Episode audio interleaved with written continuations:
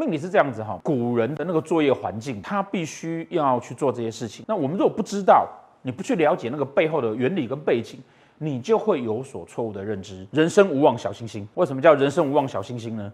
因为啊，那几颗小星星啊，怎么看啊？绝大多数都是一些听起来就让你很害怕的星耀，听起来就让你觉得我人生无望啊。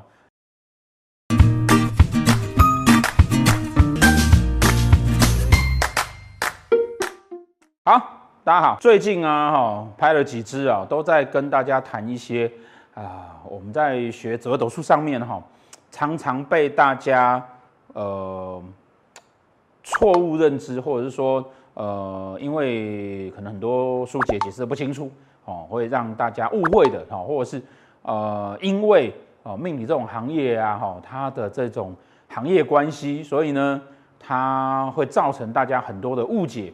啊，或者是因为一些影视作品，哈，然后让大家产生了误解，好，啊，因为这些误解呢，呃，那个以讹传讹，那是讹越来越大只，你就会在学习上面的时候啊，让自己陷到了一个无里雾中。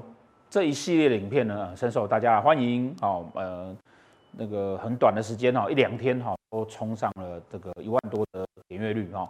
希望喜欢的人啊，帮我们多分享、订阅、按赞，然后呢，介绍给你身边有嗯喜欢的人了解，好，呃，命理是这样子哈，有些东西啊，因为古人的那个作业环境，哦啊，他必须要去做这些事情，那呃，或者是那个文化环境，那我们如果不知道，你不去了解那个背后的原理跟背景，你就会有所错误的认知，那就会把古人的情况拿来经人解读，就是拿那个明朝建斩清朝的官，哦。这样子啊，那个人家就跟你讲说，妈，那个是一条咸鱼啊，那是不能拿来沾的哦。所以呃，容易会出现这样的情况。所以我们打算呢出一系列哈这样子的影片。我们今天来介绍啊，我们上课的时候常说的人生无望小星星哦。为什么叫人生无望小星星呢？因为啊，那几颗小星星啊，怎么看啊？绝大多数哦，有兴趣的人呢、啊，可以稍微的把它列出来一下，你会发现啊。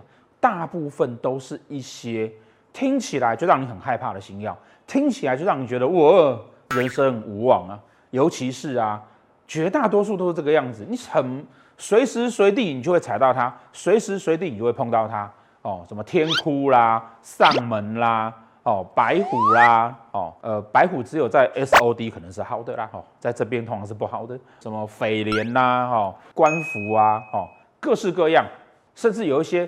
看起来不太懂意思的哈，其实你也看字面也可以知道不太好。但实际上呢，哦，实际上呢，它是不是真的有这么的严重？哦，那张盘拿起来呀，随时随地看到有一颗天哭星坐在你的命宫，觉得你好像老天派来要哭泣的哦。随时随地呢，看到有一颗上门在官禄呃在天宅宫，好像你就你们家啊随时要办丧事一样。好，是不是会有这么的严重？是不是会有这么的可怕？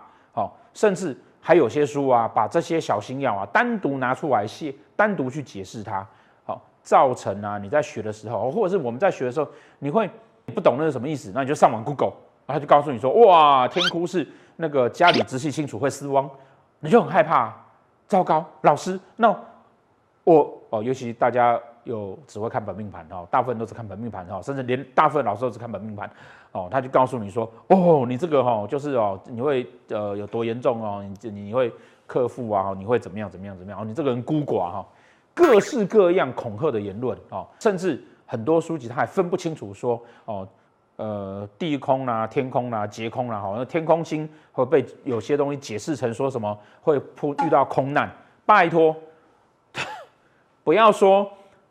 讹传哦哦，那是越养越养越大之人之讹传说，讹传那个斗数是北宋陈思义所写哦，就算是哈、哦、清楚的书资料考察，它是明清两代所完成的，明清两代也没有飞机啊，那怎么可能天空星从天上掉下来，从高塔上跳下来吗？如果去研究一下明清两代的建筑，你就会发现呐、哈，它最高最高的那一栋哈，也不过十三层楼，哦，而且全中国只有那一栋哦。也没有很多哦，你要掉下来，你还真是不容易。所以啊，嗯，很多的很多的这些新药哈，其实它当年被放进去是有它背后的原因的，但它绝对不是大家想的这么的可怕。很多时候是因为我们现在的人他不懂古人的逻辑，那他用现代人的逻辑去解释它，那他就歪掉了。第二点呢，哦，就像我们上次所说的啊，命理这个行业是一个很奇怪的行业，哦，他越恐吓你，越让你觉得害怕，你就越愿意付钱。这样子的情况，他当然命盘上面有什么不好的事情，他就拿出来跟你讲，反正他一定会讲中。好，人生中啊，谁没有一些磕磕碰碰？谁没有一些哇？我觉得我这样子好不如意。那那难道这些人都是碰到了空劫吗？难道这些人都是碰到这些不好的星曜吗？不见得啊。一般人不了解命理的这个生态，所以呢，大家就不能够去理解说为什么会有这种言论出来。今天不是挂牌叫老师的就是老师，不是拍 YouTube 影片说他自己是老师的就是老师，他不见得有。很清楚的学理可以说给你听，他可能就是翻两本书，然后呢比较会讲话，然后呢他就可以到处这样子去去去开直播去讲了。可是实际上，你如果从逻辑去推演这个事情，你就会知道说这更不合理啊，没有这样合理的状况啊。有没有可能真的是因为空姐？当然有可能。有没有可能跟那空姐没有关系？也有可能。可是。你必须要去从原理来去了解它，才能够了解我们的人生，了解我们自己真正的命盘，哦，而不是那个哦，好像这个老师说什么，好像那个老师说什么，哦，要去看他讲的东西到底合不合逻辑性，哦，就有时候说要去听那个逻辑点对不对？那我们现在来讲，为什么会有这些小星星？哈，这小星星的起因在于说啊，嗯，实际上刚开始紫微斗数在出现的时候，它只有哦，它只有十八颗星。也就是呢，十四颗主星，哦，叫左右长曲。那后面呢，大家当然，因为因为我们就跟大家讲过嘛，紫微斗数它是华人的命理体系里面完成的最晚，然后庞体系最庞大的。它在中间从占星学结合了易经衍生出来的奇门遁甲，然后结合风水等等等等的东西，然后衍生成一个巨大的体系。那方便呢，哈，皇室的。这些御用的命理师啊，可以全方位的学习，跟全方位的帮皇帝做分析。所以呢，他在这个过程中间呢，就结合了很多很多的流派，也是结合了很多很多的技巧。好，就我最常喜欢提的就是，它很像是现在流行的综合格斗 MMA。好，它是结合结合各种的格斗技术为一个完整的体系。那再依照每一个人他自己学习的习惯去使用它，哦，需要去使用它。那在这个过程中间，当然呢，他就有因为需要而去整并了各方各方的系统。那在那个年代里面呢，所以我们会在我们会发现说啊，很多当今的书籍，他会告诉你说，主星呢叫做甲级星，哦，然后那些辅星啊，什么呃火灵羊驼啊，哈，然后那些。呃，次一级的哈哦，什么昌曲啦、左右魁月啦、哦四煞啦、六吉啦等等啊，它叫做乙级星，哦叫乙级星，好啊，再来还有丙级星，哦丁级星，甚至还有戊级星，好有没有己我是不知道啦，好，因为我们根本不这样用，那为什么这样子呢？实际上你去翻古书，古书里面从来都没有用这个字眼，零从来都没有，所以我常常说哈，很多时候啊，你。你要去解读古人在说什么，但是还是要用古书，你不能用自己的逻辑去硬去帮古人解决这个事情。哦，所以很多时候是因为我们为了要方便也好，为了要呃让现代人好理解也好，然后我们去跟动了他的一些字眼，那这个没有什么不对，哦，因为你总是要让人家越来越了解，但是这些跟动有的时候啊，哦会出现了一些。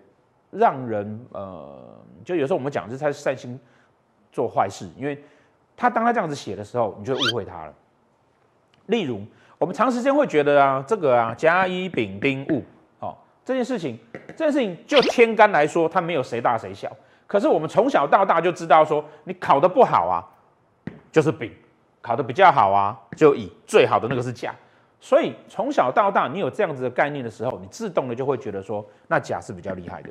甲是比较好的，甲是比较有能力的，所以当主星被视为是甲级星的时候呢，哦，然后那些辅星被视为是乙级星的时候呢，哦，实际上这些呃四煞啦，哈六吉啊，哈，他们其实是在古书上叫做辅星。哦啊，再次一阶的呢叫做杂药，哦哦，乱七八糟的各种星曜叫杂药。好，那这个时候你会觉得说，哦，好像主星比较厉害哦，哦，一切很重要哦，哦哦，那是不是这个样子？嗯，应该是。但是杂药杂药呢？可是问题是，你当他觉得他是乙级星的时候，你就觉得好像次一级，哦，是不是这个样子呢？其实不一定。为什么呢？因为有像有些煞星，它是有办法去影响大幅度影响主星的。那这个时候你觉得这个煞星比较弱吗？应该也不是吧。好，所以其实斗数的整个结构哈，从来都不是用这样在比大小的。好，这个是近代的人呐，哈，大概在大概在五零年代的时候哈，有一些近代的斗数老师，他为了要教学方便而设定出来的。好，这样大家好理解。可是呢，实际上在过程中间也会流失掉一些事情。整个斗数的体系啊，你如果用主星去理解它，用辅星去理解它，哦，它帮忙影响那个主星的，好，那这个反而会比这个甲乙丙丁啊好了解。那最后一个就是比这个再更低的那个叫杂药。好，既然它叫做杂药，所以呢，它代表的啊，其实。是在这个主星跟辅星之外，哦，去影响它的，比较像是什么概念？主星很像是公司的主管，那辅星很像是副主管，杂药很像是组员。这个组员有没有这么重要？那如果说主管很清廉，副主管很刚直，杂药要怎么 A 签？是不是就比较难？对不对？所以整个命理学啊，从头到尾都不是那一种啊。用分数啦，用比较啦，用谁比较多分，谁比较扣分，或者是谁比较厉害，这样去相互比较，而是一个整体性的通盘考量。那在杂药的这个等级上面，也就是一般大家听到什么丙丁戊这种等级的新药里面呢，它主要要看的啊，其实是事情有没有可能要发生，有可能要发生的，那他补他一刀。哦，那是不是本来你犹豫不决，本来你不知道该怎么办？但是呢，这个时候旁边的那个小朋友，那个杂药在旁边煽风又点火，那你就决定了。好，所以如果你的主星、辅星这个大的结构啊，好没有产生，那这些小的星曜事实上是没有作用的。这也就是为什么，好，为什么有一些流派根本不用杂药。那所以它背后的结构应该是如此。哦，像以我所知道啊，像像。一般目前流传的呃折斗术用一百零八颗星，可是香港某一些流派它用到一百六十颗星，好、哦、这么的多，那就是因为他们有些独门的技巧，专门利用这些小的星曜看单独的某一些事情，所以他们把它放进来。但是他是不是可以把这个杂药单独拿来这样子解释？如果说有一个人桃花很多，哦，那他放一颗天哭星在命宫，不见得就是不好的事情。因为这么泛滥的桃花，给他一点点自我约束跟自我克制的力量，不是更好吗？好，所以呃，实际上啊，这些小的星曜哈，绝大多数啊，因为你看起来那个字眼，你是觉得它是不对的，但是实际上呢，呃，却不需要这么那样去担心，因为这些小的星曜，它都有自己必须要碰到的状况才能够完成。好，比如我们刚刚讲的天哭星，天哭这颗星叫。直接的解释啊，叫做直系亲属死亡，但因为只有直系亲属死亡，你才会有那一种啊，好像老天给你不能够抗拒的那一种哭泣，那种难难受，所以他一般都指的什么爸爸啦、阿公啦、哈儿子啦、哈这种直系亲属哈妈妈啊这种哦在过世，但是问题是天空星在十二在每一个人的每一张盘的十二宫的其中一个宫位一定有啊、大家都有。难道你总是过几年哦，你的父母宫就会进去有天空星吗？晕线哦，那你总是几年你就会遇到他一次嘛，对不对？那那如果如果照这个论点的话，那是不是大家每天家里都要施恩呢？不可能啊！你光用几率去算，你就知道它不可能啊，对不对？所以说啊，都不能够这样论断。天哭星的用法必须是你真的面对到了你命盘上面。哦，有这样子的迹象，而那个天哭星放进去，才表示说这个啊是比较难躲得掉的关，你比较容易会发生。它只是这个意思。可是如果说爸爸妈妈、小孩对就很健康，都很好，然后呢，副官没问题，副级没问题，然后那个子田没有问题，各方面都没有问题，也没有煞星，那只是放一颗天哭，没有，那没有什么，那个就是可能，也许啦哈，可能心情上哦有有有一点不好，就这样子而已。有些时候是因为啊。嗯，刚刚好就碰到这个迹象，哦，就好像我们觉得打篮球的人好像比较容易变高，其实不是，是因为长得高的去打篮球比较有优势，所以篮球队只会挑高的，哦，除非你弹跳力非常的好，哦，像 NBA 有那个一百六十公分可以还是可以跨的那那位一样，除非是这个，它它是因为这样子所产生的，可是我们很容易就会观念错置，然后很容易就会就会倒果为因，哦，很容易就会倒果为因，然后你会以为是。是哦，篮球队都会长高啊？没有啦，只要你好好运动，大概都会长高啊。哦，所以呢，盘上面呢，哈，还是要从结构性的去推算这个盘。这些小星曜，嗯，它就是个杂药嘛。好，那要主结构发生问题，它才能够产生效用。而它各自各自会有不同的，有的只用在流年，有的只用在流月，有的呢只用在某一些宫位，好，其他宫位无效。好，它有某一些。特定的一些限制，好，大家不需要这么的担心。绝大多数的时候，坦白说都不太会用得到。好，啊，人生无望小星星，看了让你觉得无望，然后你一直去关注它，好，你的命理哈，可能学起来也会很无望，因为啊，你就会被陷在一个观念上的陷阱里面了。好，希望呢可以帮助大家。好，谢谢。嗯嗯。